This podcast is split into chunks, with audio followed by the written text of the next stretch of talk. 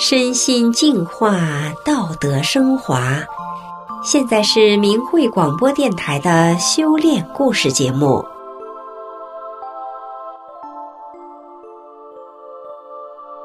听众朋友，您好，我是雪莉。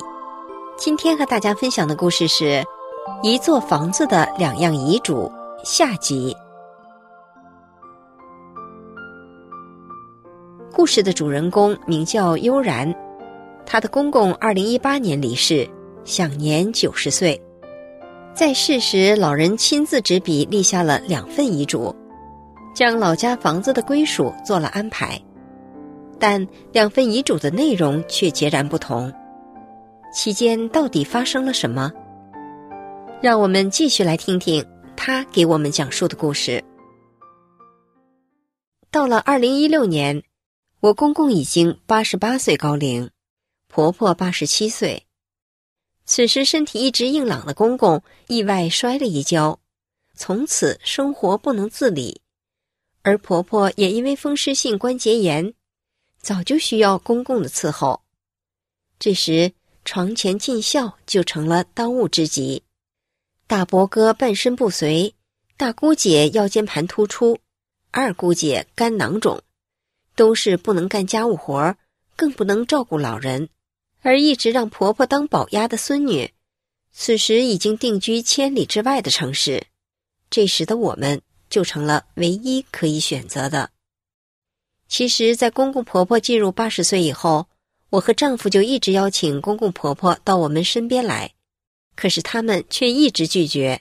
公公甚至还激动地说过：“别和我说这事儿，我们从来没这样的打算。”在万般无奈之下。我们在老家当地找了一家最好的托老所，公公婆婆一开始还觉得挺好，时间一长就感觉不是那么回事了。想吃的东西吃不到嘴，不想吃的东西又不得不吃。服务员也不可能像家人一样总是照看着他们。有家人来了，托老所就围着老人嘘寒问暖；家人走了，老人就被冷落一边。公公婆婆有了寄人篱下的感觉。一段时间后，丈夫再一次邀请公公婆婆到我们身边来，公公终于不再坚持，但却小心翼翼的和我丈夫咕哝：“那我也没给看孩子呀。”我知道了公公婆婆的心结后，就和公公开玩笑的说：“就为这事儿啊，放心吧，爷爷奶奶看孩子不是义务。”看孩子是爸爸妈妈的事儿，等你孙子有孩子了，我也不给看。公公一听就乐了，就这样，公公婆婆被接到了我们这儿。公公婆婆来了以后，虽说雇了保姆，但是操心的事儿仍旧很多。我们不能出远门，怕二老有个风吹草动的来不及。我们要按照老人的生活习惯和身体状况，准备每天的食材和药品。公公有糖尿病，我们要实时监测公公的糖尿病指标。婆婆已经开始糊涂了，我们每天都得听着她不间断的大声的数落和谩骂。我就把婆婆当作是老小孩照看着。公公来了以后，几次住院，都是我和丈夫在医院护理。丈夫不能熬夜，夜晚都是我自己一个人在医院护理。公公岁数大。点滴打得慢，经常会一宿一宿的点，我根本不能合眼，拉了尿了还得收拾，总是弄得我疲惫不堪。医院里无论是医生、护士还是其他病人和家属，都以为我是公公的女儿。保姆每个月都有休息日，赶上节假日也要放假。我和丈夫都是上班族。到了保姆休息日，就成了我的工作日。自从公公婆婆来了以后，我就没回娘家好好待过一整天。二零一七年六月，公公突发脑中风，之前还能搀扶着走路的公公彻底卧床了，屎尿全在床上。保姆休息的时候，我就要一个人伺候公公，接尿、收拾屎成了平常事。白天还好说，到了晚上，不知道要起几次夜，要给婆婆接尿，要给公公换尿袋，赶上公公夜里大便，有时候弄到被子上了，被子也得换，还得给公公把下身擦洗干净。每次收拾完都得半个多小时。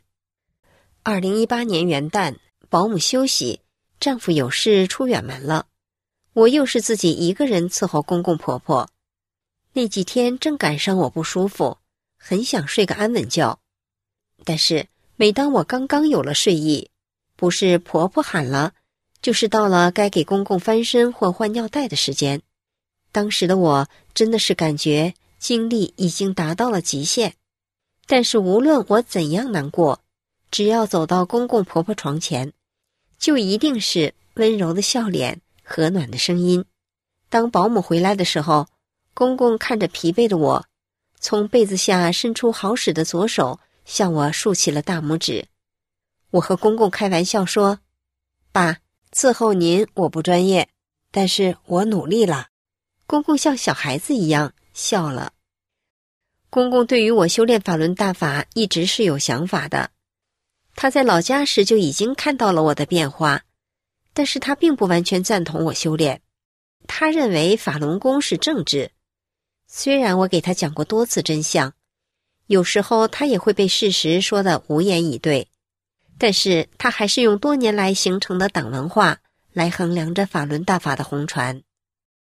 公公婆婆来到我们身边后，我熟悉的法轮功学员一波一波的来看望他们，每一位法轮功学员都把自己在大法中的亲身受益讲给公公，渐渐的。公共思想发生了根本性的改变。几个月以后，公公就开始主动念“法轮大法好，真善人好了”。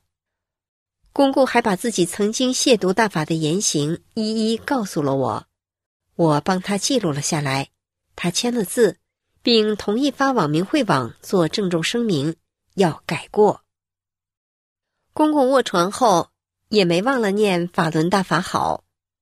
有一天，我问公公：“法轮大法好不好？”公公大声地说：“好。”公公是真心的知道了大法好。公公卧床后，糖尿病已经相当严重的他，并没有在身上出现任何淤血破皮的现象。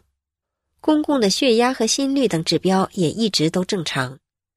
二姑姐曾经问过公公身上疼不疼，公公说不疼。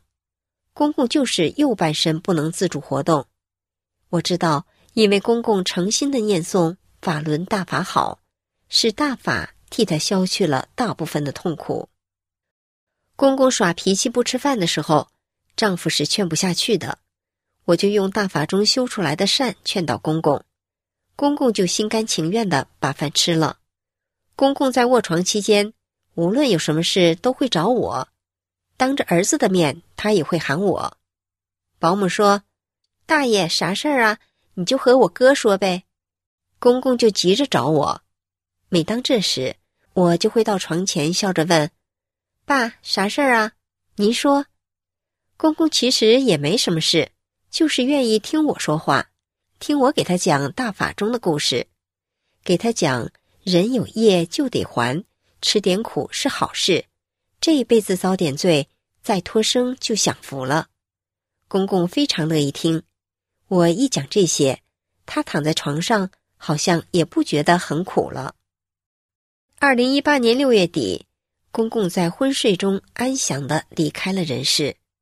离世的那一瞬间是我亲眼看着的，公公没有出现任何痛苦的表情，连呼吸也没有出现过急促，在我看来。公公就像是被谁领着从一个门出来，又悄悄进了另一个门，完全是心甘情愿的。公公的遗体火化后，阴阳先生在捡骨灰时说：“这老爷子的脚肯定是相当疼，骨头都是黑的。”但事实上，公公的脚从来没有疼过，因为我们每天都会捏捏他的脚，试试他的知觉。公公从来就没有脚疼的反应。公公离世的那一瞬间，身边只有我这一个亲人，他似乎谁都不惦念。在他卧床后，他一手带大的孙女曾经来看过他。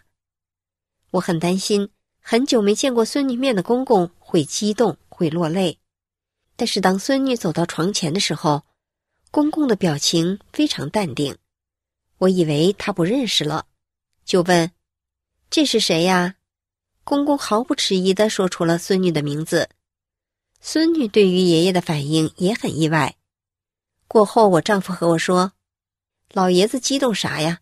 他早就明白了，自己当年选床前尽孝人的设想都是瞎想，最后还不是借了最不信任的小儿子媳妇的光。”在给老人送葬的时候，二姑姐夫在酒桌上对丈夫的同事说起我：“这媳妇儿当的呀，姑娘都赶不上，姑娘做不到的，媳妇儿都做到了。”没处找这样的儿媳妇。公公走后，丈夫告诉了我一件事：公公在来我们家半年后，立下了第二份遗嘱，见证人是公公的两个亲侄女。这份遗嘱也是公公亲手写的，内容是：老家的房子由我丈夫全权处理。丈夫的两个堂妹说：“我大爷来这儿后，一开始心里一直不踏实。”他一直在观察我小嫂，看我小嫂是不是真会对他好。后来他发现我小嫂是真对他们好啊，我大爷可后悔以前的事儿了。但是我们没有把这份遗嘱拿出来，也没有告诉丈夫的哥哥姐姐。我们不想要老人的房子，我们伺候公公婆婆是没有所求的。我是修炼人，更是把侍奉老人。当成自己理当承担的义务。第二份遗嘱见证了公公对我和丈夫的信任，也见证了公公对我修炼法轮大法的认可。我不知道该用什么样的语言来做结尾，我只知道我想说的话就是：感谢师傅，是大法化解了我心中积聚十年的怨。也让我在获得身心健康的同时，拥有了真正的幸福。听众朋友，今天的故事就讲到这里，我是雪莉，感谢您的收听，我们下次再见。